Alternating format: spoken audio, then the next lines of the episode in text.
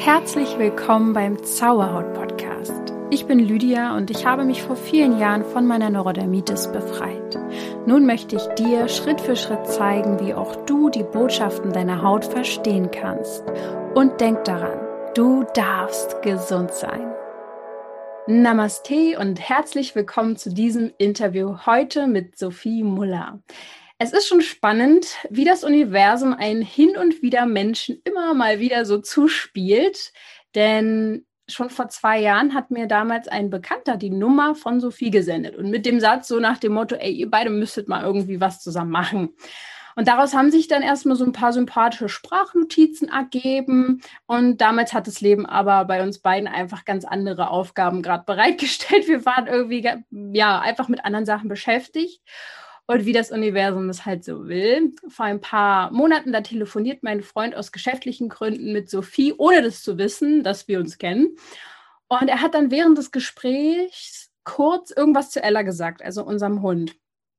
Und da wurde Sophie hellhörig, denn sie war ja durch Instagram darüber informiert, dass ich einen Hund habe namens Ella. Und dann hat sie quasi direkt mal so nachgefragt, sag mal, das ist jetzt nicht hier irgendwie Cocker Spaniel, du kennst jetzt nicht irgendwie Lydia oder wie auch immer dann das Wording war.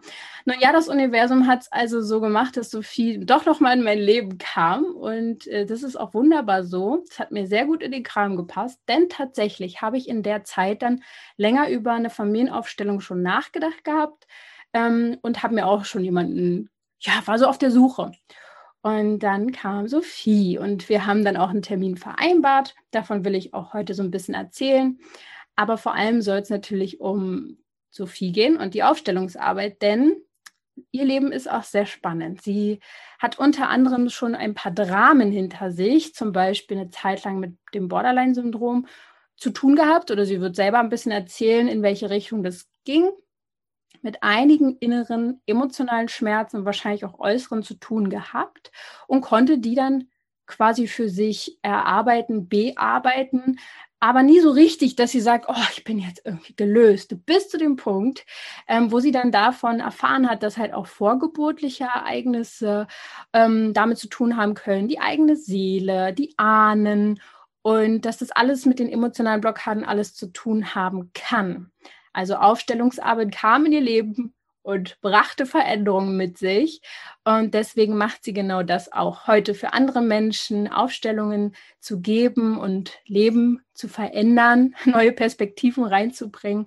Ihr Leitsatz ist, sei gut aufgestellt für eine leichtere Zukunft. Und in diesem Sinne, herzlich willkommen, Sophie.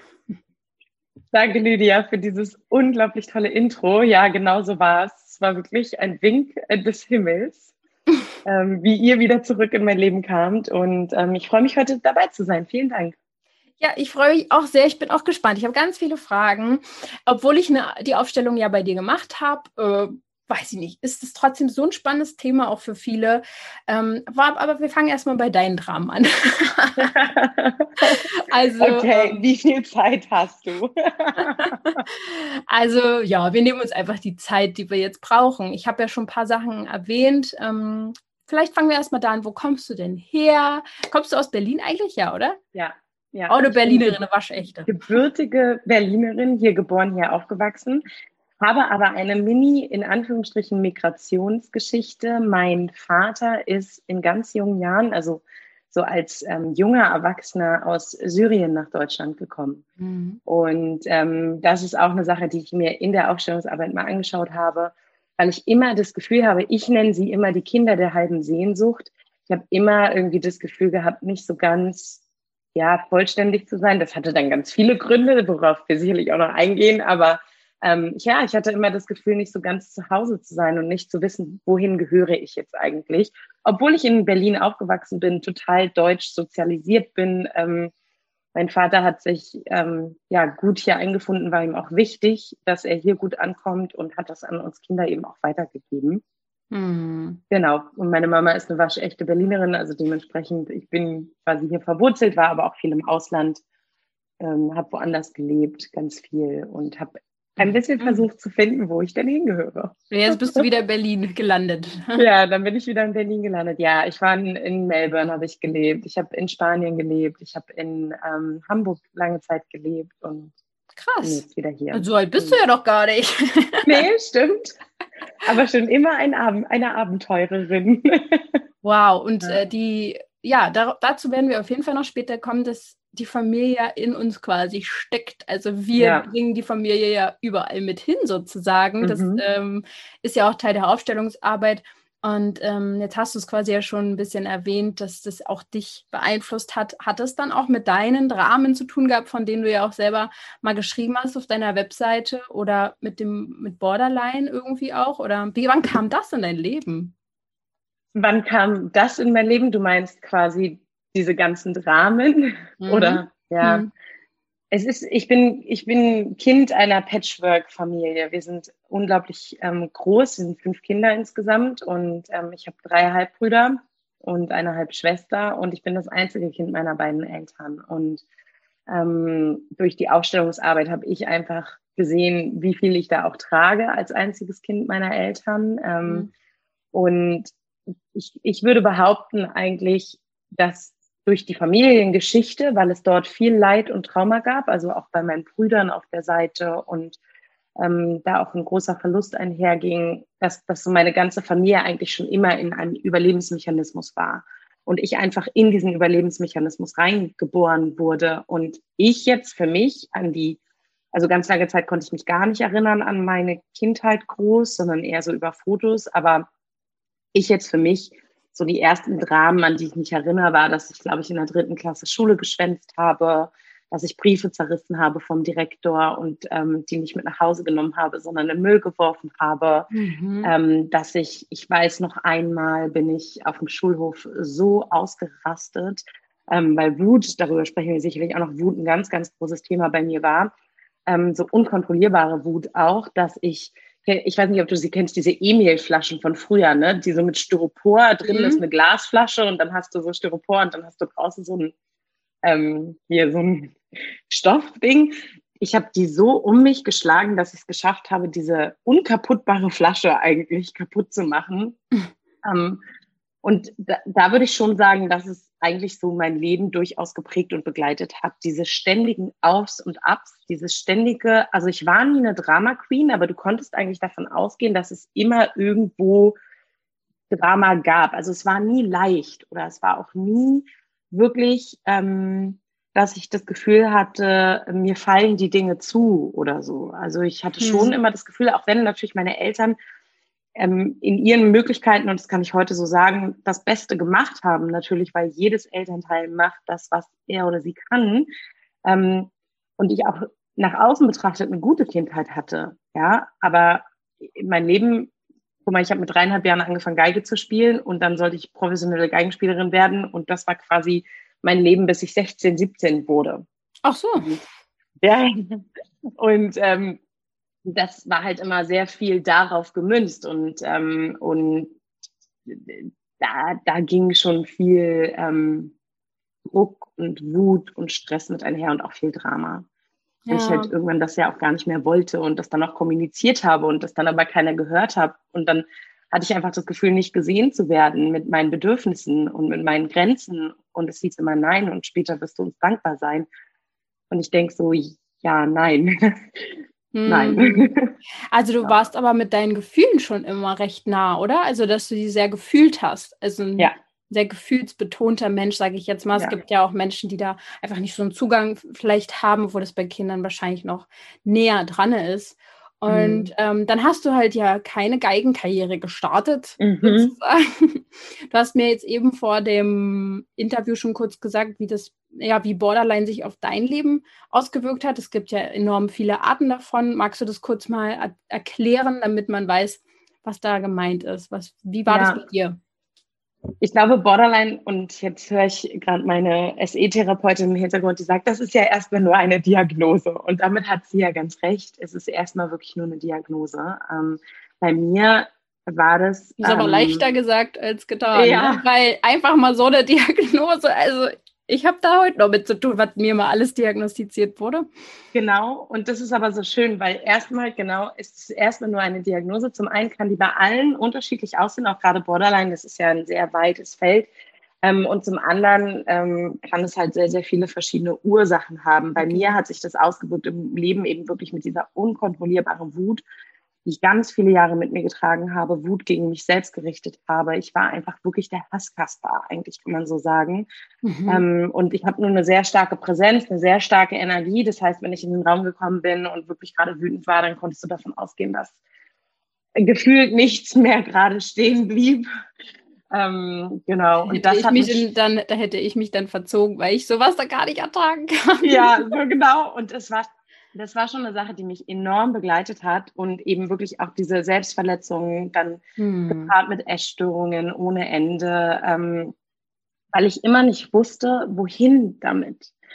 Ich, ich konnte mit, mit, mit diesem großen schwarzen Gefühl in mir. Und auch wirklich, und das ist halt eine Sache, die ich in der Aufstellungsarbeit mir unglaublich gut angucken konnte. Ich habe schon ganz früh eine Todessehnsucht entwickelt, ähm, wo ich heute weiß, die habe ich sowohl für meine Eltern getragen als auch für mich selbst. Also da, da gibt es so ein paar Verstrickungen oder gab es im System, mhm. die darauf eingewirkt haben. Und ich habe schon einfach mit 10, 11, 12 über den Tod nachgedacht, weil ich halt dachte, es wäre eigentlich vielleicht manchmal auch besser, dass so ähm, ja, für mich, dass dieses ständige Auf und Ab und Leid und Drama endlich vorbei ist. Und das kann ich heute so sagen, wenn, wenn die Seele, und das muss nicht die eigene sein, so eine Dynamik zeigt, gerade wenn vielleicht ähm, Mütter oder Eltern zuhören, die sich übermäßig viele Sorgen um ihre Kinder machen, da ist es dann immer bei uns in der Familienstellen zu schauen, okay, wer möchte denn im System eigentlich gehen? Mhm. Oder worauf schaut denn das Kind, dass es gehen möchte? Weil in der Seele schaut es häufig etwas auf etwas anderes. Und ich war schon immer, ich habe mit ähm, 98 angefangen, Tagebuch zu schreiben. Also wie du sagst, ich war meinen Gefühlen schon immer sehr, sehr nah und schreibe jetzt seit, ich weiß nicht, knapp, also seit dem Tagebuch. Oh krass, ich habe es immer wieder versucht und bin immer wieder von abgekommen. Ja, es ist jedem das Seine. Irgendwie für mich ja. war es ähm, wirklich, das war, das war oft der Moment, wo ich, weil ich m, hm, oft auch ein Alleingänger war, ähm, weil ich mich nicht gut verbinden konnte mit anderen Menschen. Ähm, das war für mich mein, das war mein Ein und Alles. Also ich habe mal überlegt, auch früher, ob ich die in ein Bankschließfach einschließen soll, mhm. damit sie mir nicht geklaut werden. Heute völlig bekloppt, die stehen bei mir auf dem Schrank, alles gut. Aber es war damals wirklich so, dass ich so dachte, nee, das ist mein Heiligtum. Und ähm, ja, so habe ich mich begleitet ähm, durch diese Erkrankung in Anführungsstrichen, also durch diese vielen Jahre des ähm, Schmerzes.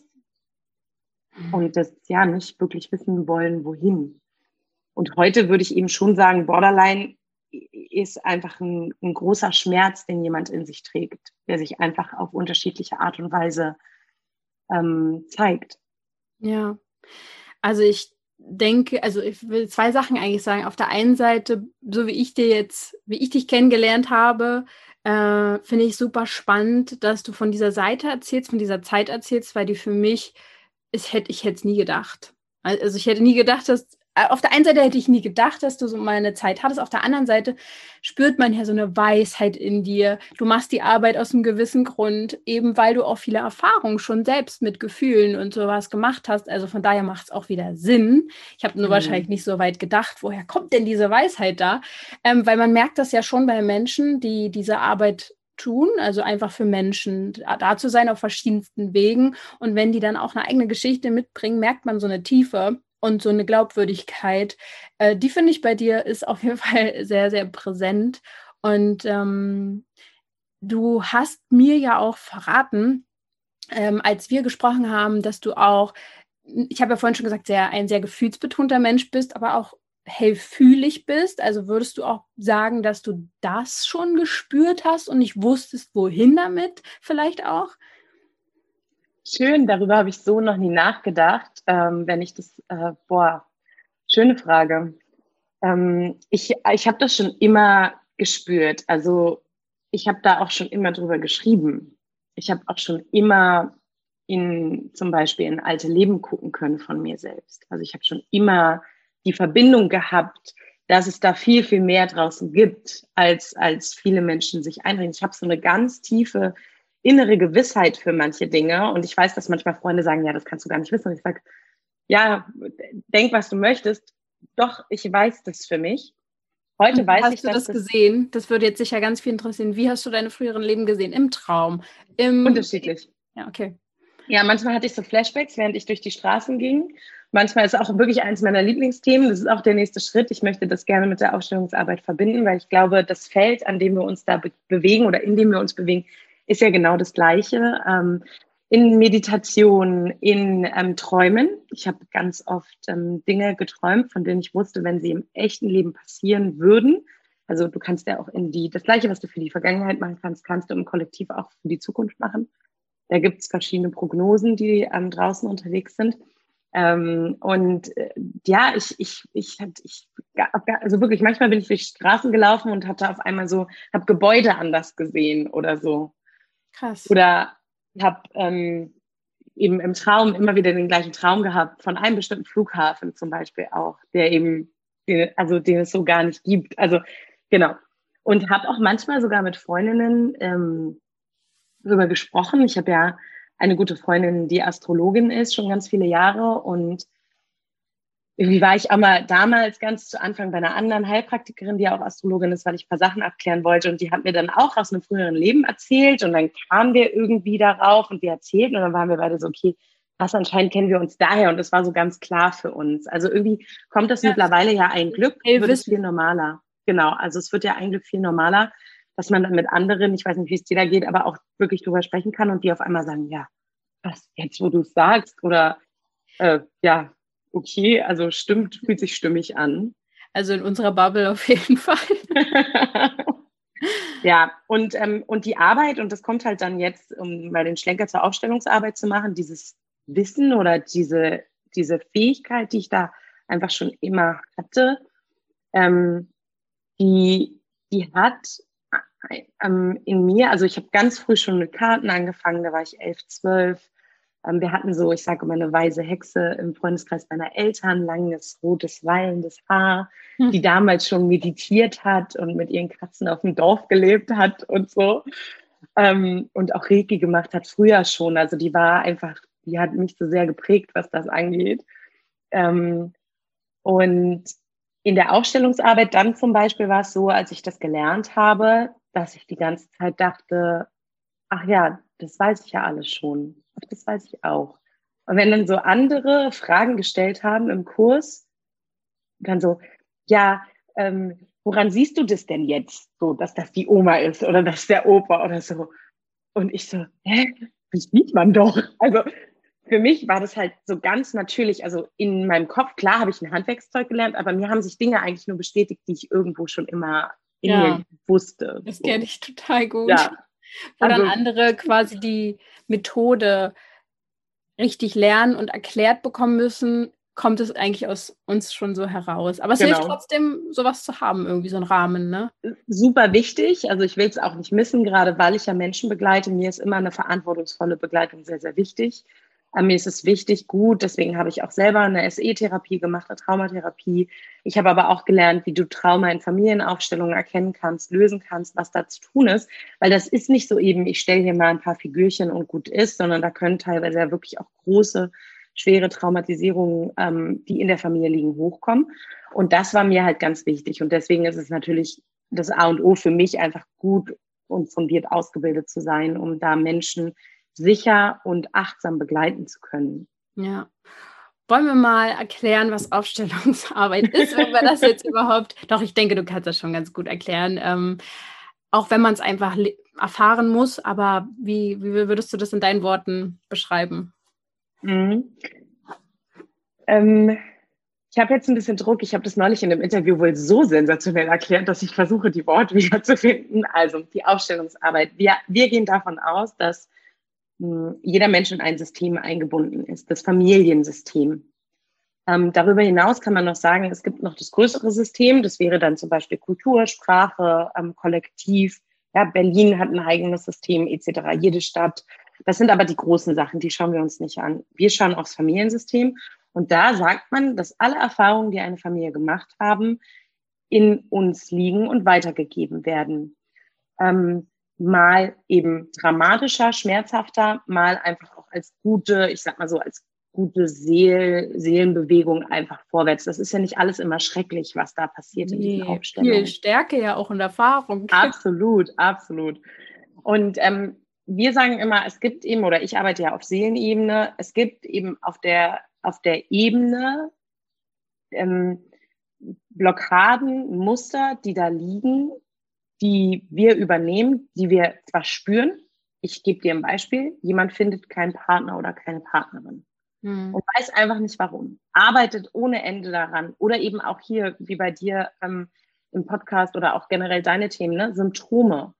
Jedes Symptom dient der Heilung. Also da zu gucken, was liegt da und was beeinflusst uns heute und da schauen wir dann, wem gehört es denn eigentlich wirklich? Gehört es dir selbst? Gehört es vielleicht ähm, deiner, deinen Großeltern, deiner Mutter? Hast du da was übernommen, was nicht deins ist? Kinder brauchen Bindung und Kinder kommen aus Liebe zur Welt oder immer mit einer großen Liebe. Das heißt, ähm, wir nehmen das, was wir kriegen können im System, in der Familie. Und wenn zum Beispiel ein Onkel nicht gesehen wird, weil er Schlimmes gemacht hat, meinetwegen ein Onkel hat irgendwen ermordet ähm, und wurde der Familie verstoßen, dann spüren Kinder das. Für Kinder müssen alle immer dazugehören. Und ähm, wenn wir eben in den Familienausstellungen arbeiten, nutze ich das Gefühl oder die Möglichkeit, dass wir Gefühle räumlich wahrnehmen können. Mhm. Und das ist eine ganz einfache Übung, die ich immer gerne mit allen mache und die wir auch jetzt hier machen können. Die, die ist so einfach, das kann jeder Mensch. Und werde ich ja auch oft gefragt, aber was ist, wenn ich nicht fühlen kann, wenn wir arbeiten, sage ich das, also bei aller Liebe, es wird nicht passieren. Ähm, genau. Und die Übung geht wie folgt man kann seine Augen schließen, muss man aber nicht. Also wenn ihr jetzt zuhört, könnt ihr einfach euch einen kurzen Moment nehmen, da wo ihr gerade seid und euch eine Person vorstellen, die ihr total gerne habt, wo es ein gutes, also wo ihr einfach ein gutes Gefühl zu habt, ähm, wo ihr ja einfach sagt, das ist ein Mensch, der mir gut tut. Das kann eine Oma sein, der Partner, die Partnerin, wer auch immer. Und dann nehmt ihr diese Person und platziert sie einfach dort bei euch im Raum, da wo ihr gerade seid. Da platziert ihr sie, so wie es sich gut anfühlt. Hm. Und dann fühlst du mal, okay, wie ist es? Wird mir jetzt warm? Klopft vielleicht mein Herz? Habe ich Lust, die Hand zu nehmen? Steht sie vor, hinter oder neben mir? Wie fühlt sich das eigentlich an, dass sie da steht? Habe ich einen guten Stand? Was macht das mit mir? Das kann man nehmen. Ich hoffe, du berichtest dann gleich. Ja, ich mache. Ähm, ja, genau. Dann, genau, und dann lässt du das Bild einfach wieder verschwinden, da wo es hergekommen ist. Ähm, und im zweiten Schritt nimmst du eine Person, mit der es gerade schwierig ist, wo du vielleicht ähm, ja Schwierigkeiten hast, wo es vielleicht immer wieder Streit gibt, wo du einfach das Gefühl hast, ähm, am liebsten soll die gar nicht mit im Raum sein. Ähm, und diese platzierst du ebenfalls in dem Raum, in dem du gerade bist. Und schaust einfach jetzt mal, wie fühlt sich das für dich an? Was, was macht es mit dir? Hast du vielleicht Lust, sogar noch einen Schritt zurückzugehen, weil es noch zu nah ist? Ähm, schaut die Person weg? Schaut sie dich an? Also einfach mal wahrnehmen, auch hier, was passiert in deinem Körper. Vielleicht merkst du, dass du unsicher wirst, dein Stand oder deine Beine, dass du dich wegdrehst. Und auch hier einfach nur wahrnehmen, nicht bewerten, einfach nur erstmal wahrnehmen und dann quasi auch dieses Bild wieder ähm, dahin verschwinden lassen, wo, wo es hergekommen ist und langsam ins Hier und Jetzt zurückkommen Mhm. Und ich vermute, und da bin ich jetzt gespannt auf deine Erzählungen, dass die beiden Personen ganz, ganz unterschiedlich wahrgenommen wurden durch dich. Naja, sich ganz anders anfühlt. Also es fühlt, das Raumgefühl hast du ganz gut ja vorhin er erklärt, so, oder dass man es spürt. Ähm, ich bin ja eh ein sehr feinfühliger Mensch und mir fällt aber auch auf, dass Menschen, mit denen ich auch arbeite, alle wenn sie sich darauf einlassen, in diesen Zustand ja auch kommen können. Also ich habe zum Beispiel gespürt, der erste Mensch ähm, war gleich so ein Gefühl von, ach, also so ein angenehmes Gefühl, ich muss mich jetzt nicht irgendwie groß kümmern oder irgendwie groß nachdenken, ob ich irgendwas richtig oder falsch mache. Es war einfach gut, so wie es wie es ist. Bei der anderen Person, äh, da war schon so ein ganz komischer, ähm, wo ich sie hingestellt habe, war ganz komisch. Dachte ich, oh Gott, oh Gott, hä? Wieso denn dahin? Und dann äh, habe ich auch so ein bisschen Bauchkrummeln bekommen. Also es war einfach unterschiedlich und das mhm. allein nur durch, ja, würdest du sagen, ist es ja nicht nur Vorstellungskraft. Inwiefern sind diese Personen denn wirklich dann bei mir? Wie würdest du das erklären? Ja, wir tragen sie ja alle in uns. Und ich sage auch immer, wenn wir aufstehen, ich arbeite ja viel mit Figuren. Ähm, äh, ich sage immer, ein Teil der Seele ist auf jeden Fall gerade mit uns hier und bei uns. Und wir alle tragen, also der, Ben Hellinger hat das mal ganz schön beschrieben in einer seiner Bücher. Er ist somit der Urbegründer der Aufstellungsarbeit, ähm, auch sehr umstritten. Ähm, ich finde auch nicht alles gut von ihm, sage ich direkt dazu. Manchmal rufen mich nämlich panisch Menschen an und sagen, arbeitest du nach Hellinger, dann kann ich nicht mit dir arbeiten. Ich sage, nein, nein, Moment, einen Schritt zurück, lass uns mal von vorne anfangen. Ähm, genau, und er hat in einem Buch mal geschrieben, die, die, die Familie ist wie so ein Labyrinth. Und da ist ein roter Faden. Und diesen Faden folgen wir, um zu überleben, um zu lieben, um anderen unsere Liebe auszudrücken. Und wir folgen dem quasi ein Stück weit fast blind. Und wenn wir dann irgendwann an den Punkt kommen, wo wir sagen, wow, warum mache ich das denn so? Warum habe ich, warum triggert mich mein Kind? Warum finde ich keinen Partner? Warum finde ich nicht den Job? Warum bin ich körperlich krank?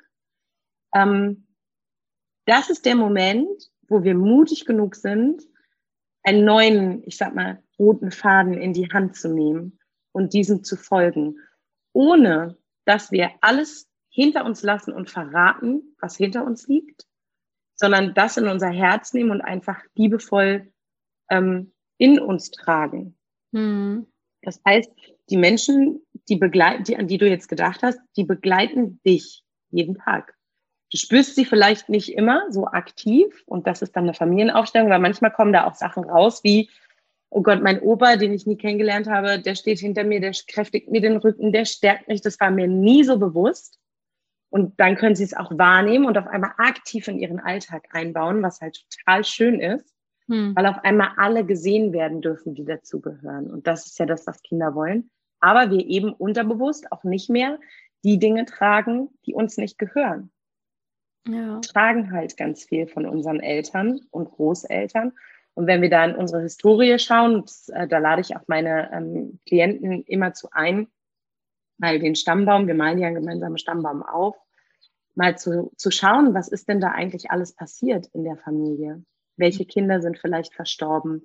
Welche Kinder wurden nicht geboren aufgrund von Engelmacherinnen oder von Abtreibungen dann später? Ähm, wer gehört eigentlich alles dazu? Von wem wissen wir denn aktiv? Welche Ereignisse gehören dazu? Hm. Vom Krieg, was ist da alles passiert? Welche Ängste trägst du mit dir rum? Also wenn wir dann mal schauen, da fallen schon ganz viele so, wow, okay, meine Oma hatte das auch. Wow krass, ja. Schau mal. Mhm. Ja, und da können wir dann einfach drin einsteigen mit den Figuren und ähm, mhm. damit dann arbeiten. Ja, vor allem ähm, jede Generation hat ja auch so spezielle Themen oder auch einfach, ja, in der, in der Weltgeschichte einfach, was da so los ist, ja, ähm, bringen sie ja auch oder erfahren einfach bestimmte Dinge. Und zum Beispiel in meiner Familie gab es auch äh, Flucht, also ganz viel Flucht und aus dem Krieg und durch Kriegsgeschichten. Und ich denke, es wird auch viele betreffen, deren Oma, Opa oder vielleicht Uroma da äh, vielleicht auch mit dem Krieg ja zu tun haben. Und unsere Eltern wiederum hatten dann andere Themen, mit denen die dann erstmal irgendwie umgehen durften. Vielleicht äh, auch, ja, sage ich jetzt mal, mit deren Eltern, die sehr auf Überleben aus waren, dass dann Absolut. weniger Zeit vielleicht für Liebe war als Beispiel. Jetzt muss natürlich ja. nicht immer so sein und so weiter und so fort. Ähm, wie weit schaut man denn zurück? Also wenn man sich, wie, wir können ja auch ein bisschen darauf eingehen, wie sowas dann aussieht. Ähm, mhm. Ähm, vielleicht kann sich das jemand nicht vorstellen, wenn er dann mit dir spricht. Ähm, inwiefern macht man das dann, die Aufstellung? Wie ist das möglich? Also die meisten Menschen kommen ja zu mir mit einem Thema oder mit einem Gefühl oder mit einem Glaubenssatz oder mit einem Symptom. Also da gibt es ja ganz viele verschiedene ähm, Möglichkeiten. Manchmal ist es so, dass Menschen ihre Themen konkret äh, wirklich benennen und sagen können, boah, ich möchte ein besseres Verhältnis zu meinen Eltern. Ich bin erwachsen, ich weiß nicht, warum mich das heute noch so triggert. Ähm, genauso aber kann es eben auch ein Glaubenssatz sein. Genauso kann es aber auch sein, habe ich auch manchmal ein Ich. Ähm, ich spüre, dass ich Dinge trage, die nicht meine sind. die sind dann schon natürlich irgendwo gut verbunden, dass die das so sagen können. Wirklich so, ich merke, da ist eine Last auf meinen Schultern. Das ist aber irgendwie nicht meine und ich wünsche mir, dass sie weggeht. Und ähm, das, äh, damit kommen die. Wir machen dann eine ganz normale Anamnese, fangen dann an, erstmal so die Familie kennenzulernen, ähm, zu schauen, wer gehört alles dazu. Ich mhm. arbeite ja ähm, genau mit meinen Erstklienten immer drei Termine auf jeden Fall, um da erstmal so das Große wegzuräumen. Und dann kommen ja die meisten Menschen auch mit einem Wunsch. Was wünschst du dir denn? Wie, wie soll denn dein Leben aussehen? Was, was ist denn da? Ähm, genau, was, was wünschst du dir? Das ähm, erarbeiten wir alles gemeinsam im, im ersten Gespräch für die erste Sitzung. Und dann fangen wir an, quasi mit den, also anders. Manchmal geht's da schon richtig los. Also, dass Menschen wirklich emotional werden, anfangen zu weinen, zu sagen, okay, ich kann gar nicht eigentlich sprechen, mich belastet das so doll. Dann ähm, schauen wir, was, was, da, was da eigentlich los ist. Und es ist ganz unterschiedlich. Ich fange in der ersten Sitzung meistens mit der ganzen Familie an. Einfach um meinen Klienten mal zu zeigen, schau mal, wen es da alles gibt. Schau mal, wer alles dazugehört und schau mal, wer alles gesehen werden darf. Ich nehme alle verlorenen Kinder, von denen wir wissen, dazu. Ich nehme alle ähm, abgetriebenen Kinder dazu. Ich nehme ähm, die Großeltern mit dazu, ganz egal, ob die noch leben oder nicht. Auch die Groß ähm, äh, Urgroßeltern, oder? Ja, hängt ein bisschen vom Thema ab. Genau, mhm. es hängt ein bisschen dann vom Thema ab. Manchmal nehme ich auch die Urgroßeltern noch dazu oder ein Teil der Urgroßeltern. Ähm, wenn ich so im Gespräch raushöre, da, da war vielleicht mal was. Mhm. Das ist, ähm, genau. Und dann suchen meine Klienten die Figuren aus. Ähm, die stehen bei mir. Sie suchen die aus. Ich stelle die auf so ein Brett. Ähm, bei mir ist es die, äh, eine Käseplatte, weil man die gut drehen kann. Und das ist eben auch das Schöne. Man kann von allen Perspektiven dann raufschauen und wahrnehmen, wie sich das verändert, wenn ich von der Perspektive schaue oder von dieser. Und dann ähm, fangen wir an, erstmal wahrzunehmen und zu schauen. Und die Klienten können dann erstmal ankommen und sich das angucken. Und dann gehen wir schon so die ersten Lösungsschritte. Ich habe aber ganz oft Klienten, die mit Themen natürlich auch kommen. Das ist dann meistens so zweite, dritte Sitzung, wo wir zum Beispiel uns die Ahnenlinie anschauen. Und da gibt es auf meinem Podcast auch eine Meditation, ähm, die ich letztes Jahr zum Halloween, zum, zum Heimfest rausgebracht habe, wo wir unseren Ahnen begegnen können, nämlich der Reihe. In der Ausstellungsarbeit in der Regel kann man, also sagt man so, guckt man so bis zu maximal sieben Generationen zurück. Also das ist ja, dann wird ja immer abstrakter, also für uns selber, weil wir ja gar nichts über die wissen. Häufig nichts über die wissen. Also sieben ähm, Generationen vor mir habe ich keinen Schimmer. Genau, aber manche haben auch wirklich gut organisierte Eltern und kommen dann mit ihrem Stammbaum ja. und guck mal, und ich habe mir, das ist sehr selten, aber und auch eine schöne Einladung, da einfach in Zukunft drauf zu achten, wenn man selber ähm, jetzt, wo man vielleicht noch kann, die Großeltern wirklich zu befragen, auch nach ihren Großeltern. Da kann man ja schon hm, viel mitkriegen, ähm, solange es noch geht, dass man da vielleicht oder auch die eigenen Eltern mal befragt, wie waren denn deine Großeltern? Da kriegt man ja dann ein bisschen was raus. Und dann stellen wir in der Regel, sage ich mal so, wenn ich dann so eine weibliche Ahnenlinie hinstelle oder eine männliche, stellen wir dann schon manchmal so vier bis sechs Generationen hin. Ja. Und schauen, wo liegen denn die Themen? Liegen die wirklich bei der Oma? Liegen die vielleicht auch bei der Urgroßoma oder eben noch weiter zurück?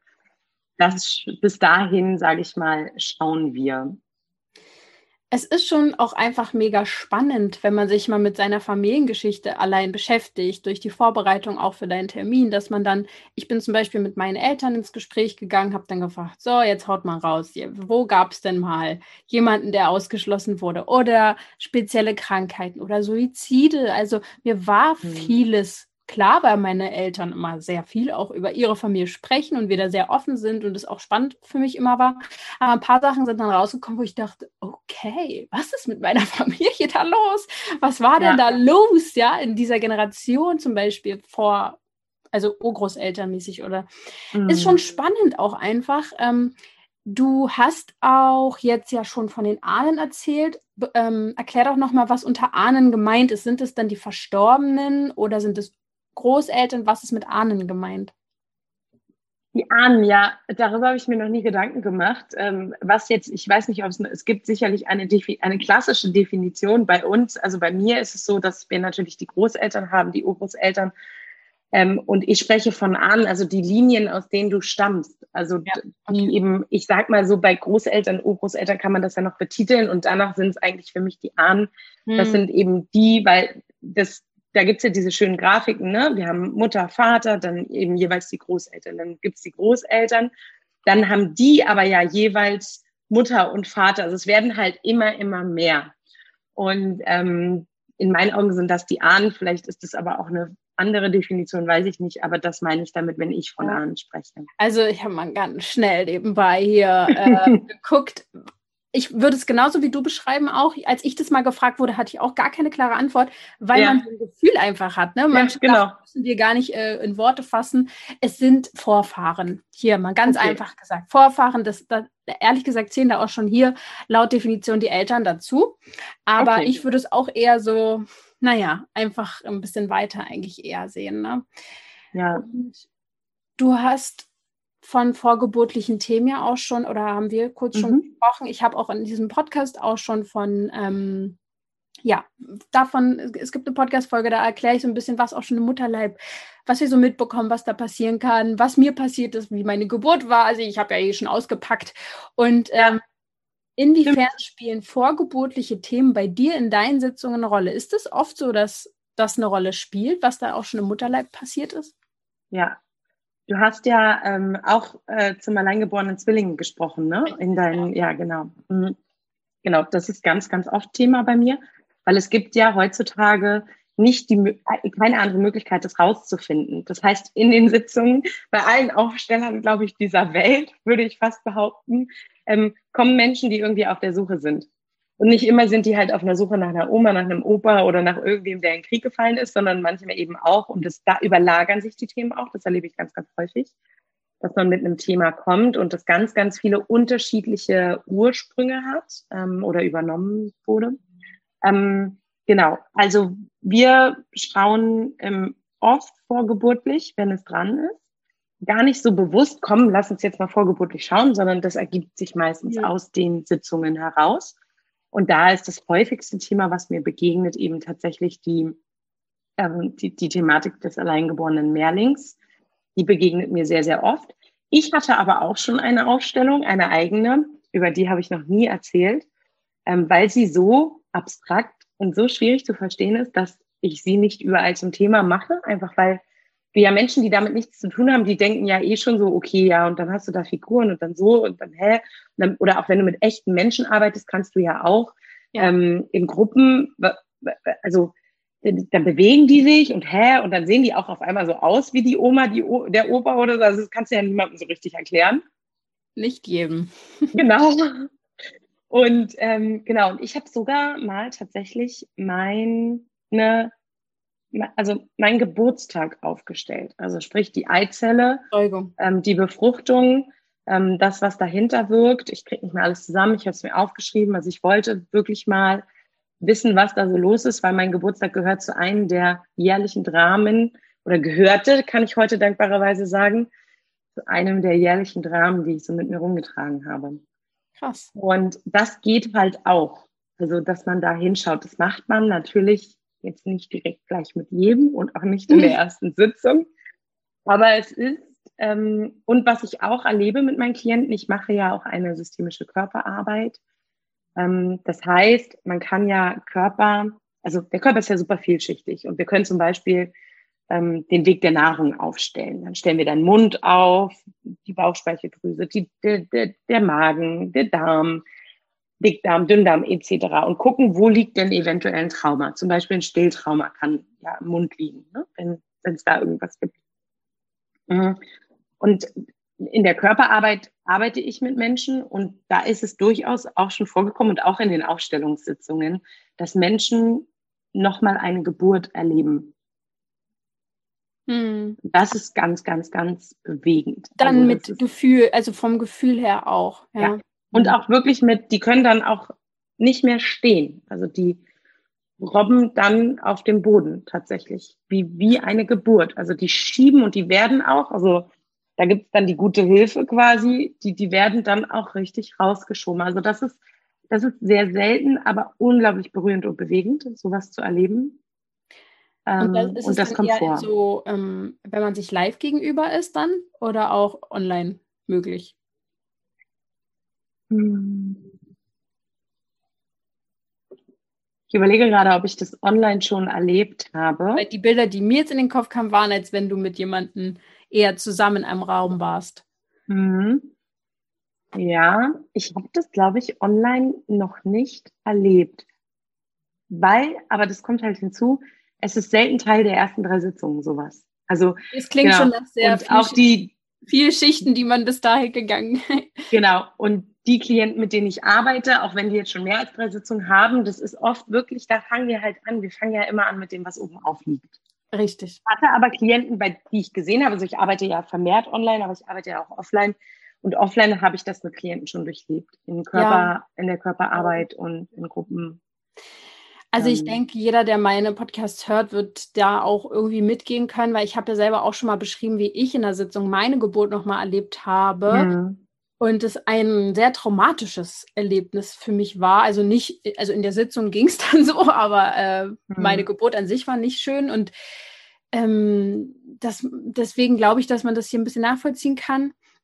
Aber jeder, der damit jetzt nicht in Berührung kommt, der wird jetzt vielleicht auch nicht meinen Podcast hören. Von daher. Ja, vermutlich, ähm, genau. Hm. Aber es ist schon Schicht für Schicht. Man guckt erstmal, wo geht die Reise hin ähm, und je nachdem, was man vielleicht auch schon aufgearbeitet hat, wie weit man vielleicht auch schon selber mit seiner Arbeit an sich selbst ist, ja. da wird man dann halt hinkommen oder nicht. Und ich habe auch schon lange aufgehört zu denken, dass es irgendwann ein Ende hat, an sich zu arbeiten, weil es kommt, wenn man möchte und wenn das Leben halt so spielt, immer mhm. wieder mal neuere, kleinere Abenteuer da, die man sich anschaut. Und bei dir ist es ja genauso. Du scheinst ja da schon richtig in die Forschung gegangen zu sein. Mhm. Und mich würde jetzt noch extrem doll interessieren, das Wutthema, was du angesprochen mhm. hast, inwiefern das sich für dich ähm, äh, gelöst hat oder wie du heute sozusagen mit deinen Gefühlen bist, ähm, durch die Aufstellungsarbeit, die du ja mit dir auch hast oder hattest. Mhm. Mhm. Ja, wie geht es dir jetzt damit, mit der Wut? Ich bin eigentlich nicht mehr so wütend. ich bin ähm, viel gelassener. Also das ist schon eine Sache. Ich bin viel mehr angekommen in meinem Leben. Ich bin viel mehr ähm, in meiner Mitte auch. Mich bringt einfach nichts mehr so schnell aus der Ruhe. Die Dramen sind deutlich weniger geworden. Das Wutthema, ich habe das ein paar Mal aufgestellt, weil mich das ja, oder weil das auch in meiner Familie ähm, sich begleitet hat. Mein Papa war früher oft sehr wütend irgendwie auch und hat ähm, ist laut geworden, also einfach weil er, also heute glaube ich, der war einfach überfordert. Natürlich. So, ähm, ne, also ich meine, jetzt sind die Eltern viel besser, wenn man auch selber einfach schon Leben stemmt. Total, total. ähm, und es war ja keine einfache Situation, in der wir waren tatsächlich. Das ja. kommt ja noch hinzu. Und, ähm, und ich hatte so viel mit den Zähnen zu tun, dass das Wutthema, dass ich halt irgendwann auch mal meine Zahnschmerzen aufgestellt habe mit dem Wutthema. Es kam raus, dass ich da ein bisschen was übernommen habe von meinen Eltern auch, also vermehrt auch von meinem Papa. Ähm, dass so dieses, ähm, dass ich seine Wut auch mitgetragen habe. Mhm. Und Wut ist ja nun kein gutes, anerkannt, also nicht gut, ich finde Wut großartig, aber Wut ist ja kein anerkanntes Gefühl. Also gerade bei Frauen ist es ja ganz oft so, ne? Ja. Wütend sein ist nicht. Und ähm, wenn du Wut nicht auslebst, das sieht man in den Aufstellungen, dann wird es so ein Groll oder so ein, so ein, so ein Gefühl im Hintergrund, anstatt dass es einmal rauslässt. Bei mir war es so, dass verschiedene Faktoren darauf eingespielt haben, dass ich diese Wut mit mir hatte. Zum einen ähm, eben die übernommene Wut meiner Eltern, ähm, zum anderen die ähm, eigene Wut auf der Welt zu sein. Mhm. Das hat man in dieser Geburtstagssitzung ganz deutlich gesehen, dieses so, ähm, dass da eigentlich gar so dieses, boah, ich bin zwar irgendwie zum richtigen Moment hier, aber irgendwie auch nicht. So, ähm, ja. das ja. war eine ganz große Wut, die ich in mir getragen habe mein Leben lang. Ähm, und für mich als ausschlaggebender Schlüssel auch noch da, diesbezüglich dazu. Also ich mag es ja gerne, Dinge zu kombinieren. Das empfehle ich ja auch meinen Klientinnen immer. Ähm, war dann noch die Arbeit eben wirklich mit der ähm, körperorientierten Traumatherapie, mit der Somatic Experiencing Therapie mhm. mit der ich auch nochmal an das Thema meine kindliche Wut, und das ist ja ein anderer Ansatz als in der Aufstellungsarbeit, ähm, mir nochmal anschauen konnte und da auch ganz viel lösen konnte. Und heute, ich weiß gar nicht, ob ich mal, neulich war ich mal wütend. Oh, da, ein bisschen, ein bisschen kurz mal, kurz mal geflippt. Ähm, ist ja auch voll in Ordnung, ne? Genau, aber, aber es ist nicht mehr so, weißt du, es ist nicht mehr so existenziell, es ist nicht mehr so, dass es so unkontrollierbar. Und mhm. das hat sich einfach grundlegend geändert in meinem Leben. Grundlegend. Also Schön. Ich, ich war früher wirklich so ein Wüterich und bin es heute definitiv nicht mehr. Ja, hätte ich jetzt auch nicht äh, von dir behauptet. Also überhaupt nicht, ne? Ja. Ähm, es ist auch spannend, ähm, Gefühle dürfen alle sein, sollen auch alle sein, die haben alle so ihre Berechtigung, aber wenn man eben ewig und viele Jahre die nicht anguckt und wegschiebt und wegschiebt, dann, dann explodieren die aus einem manchmal so raus. Ja. Muss ja auch nicht mal mit dem Gefühl sein, sondern kann ja, wie hier auch viele wissen, über die Haut passieren oder was weiß Absolut. ich, ne? dass man mhm. dann auch sich aufkratzt und alles ähm, diese Wut anders äh, rauslässt oder den Stress oder das Genervtsein, ja. was, auch, äh, was auch immer. Und ich habe zum Beispiel auch durch all meine Sachen, die ich so ähm, gemacht habe, äh, auch ja nun Alphabetaufstellungen sind jetzt mittlerweile auf meiner Liste. Ich sehe das einfach als so Erfahrungen, die ich so sammle. Mhm. Ähm, ein sehr, sehr gesundes Gefühlsleben, was bedeutet, ich bin wütend und ich bin ängstlich und ich bin nervös und ich bin das alles, aber halt nicht auf Strecke, nicht so ja. tagelang, wochenlang, sondern genau. vielleicht mal eine Stunde oder nicht mal, also vielleicht ist auch nur eine, ist auch nur eine Minute. Und mein, mein, ähm, mein Freund würde auf jeden Fall über mich sagen, dass ich ein aufbrausender Mensch bin, was sonst niemand von mir behaupten würde. Aber hier ich lasse das schon alles auch raus. So. Mhm. Und ähm, das finde ich gesund. Das wollte ich einfach nur noch mal sagen, weil manchmal hört sich das, äh, oder ich habe schon manchmal die Nachrichten so bekommen, ähm, dass ich wohl äh, schon mal gesagt hätte, gef manche Gefühle sollen, soll man nicht haben, aber das habe ich nie äh, behauptet. Ne? Das mhm. wollte ich auch nicht behaupten. Ähm, so, lange Rede jetzt von meiner Seite. Ich wollte noch mal ganz kurz aus meiner Sicht erzählen, wie ich so die Aufstellungsarbeit mhm. erlebt habe zum Abschluss vielleicht, weil ähm, ich das erstens mal so beschreiben möchte, dass man auch selbst, wenn man auf Online-Wege miteinander arbeitet, und das erlebe ich ja auch selbst in meiner Arbeit, dass es auf einmal wie so ein Raum ist, der entsteht. Ähm, vielleicht braucht es bei manchen ein paar Minuten, aber das entsteht durch die Konzentration auch so ein Miteinander, als wäre man einfach auch äh, in einem Raum. Und auf einmal durch die Figuren und die man dann vielleicht auch, das ist mein Opa und das ist meine Oma, das ist meine Mama und man fuchst sich da immer mehr so rein, man fühlt sich auch immer mehr rein, entsteht auf einmal auch so ein Gefühlsraum, der vorher, eine halbe Stunde vorher vielleicht gar nicht da war. Und das habe ich auf jeden Fall sehr deutlich gespürt und ich habe es auch bei zwei, drei Personen so deutlich gespürt, dass ich dachte, das hätte ich nie gedacht, dass mich das jetzt so traurig macht zum Beispiel. Ähm, war mir nicht so klar zum Beispiel. Ja? Also sowas kam dann auch bei mir hoch. Und ähm, es hat auf jeden Fall schon vorher gearbeitet. Das hast du mir ja auch gesagt, dass es auch sein kann, dass ein, zwei Wochen vorher schon so was losgeht. Da wird man aber auch immer sensibler für, wenn man einfach solche Arbeit, im, ich nenne es jetzt mal seelische Arbeit, einfach schon gemacht hat.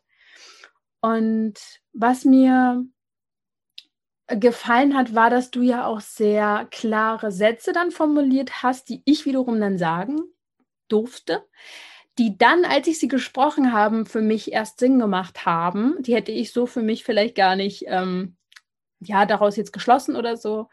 Oder sie waren dann auch besonders emotional und dann kam, durch das Sprechen kommt ja auch noch mal so viel raus.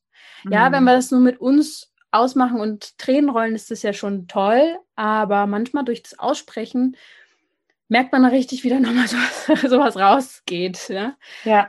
Ähm, das fand ich sehr schön. Also ich kann es definitiv nur empfehlen, ähm, wenn man sich selbst noch näher kommen möchte und seinen ja, Frieden auch irgendwie mit sich und seiner Familie ähm, machen möchte, was, glaube ich, ein ganz, ganz großes Ziel für viele, alle sein darf, mhm. weil ja, Familie, wie gesagt, nehmen wir immer überall mit hin. Mhm. Ja.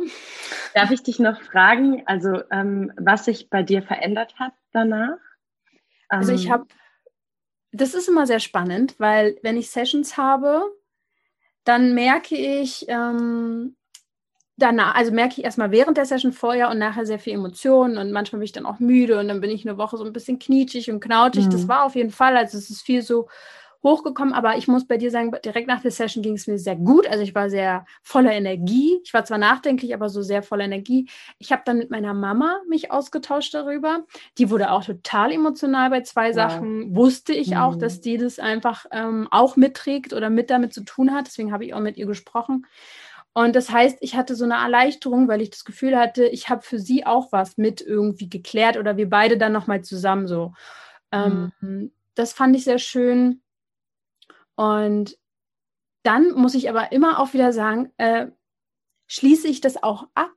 Und ich kann dir jetzt nicht ganz konkret sagen, also danach ist das und das und das passiert, weil ich mir dann, natürlich hat sich mein Leben jetzt in den letzten Monaten nochmal gewandelt. Also ich, ich hatte eine sehr emotionale Zeit, gerade wo wir uns auch gehört haben, war ich sehr energetisch äh, low. Also mir hat die mhm. Energie gefehlt.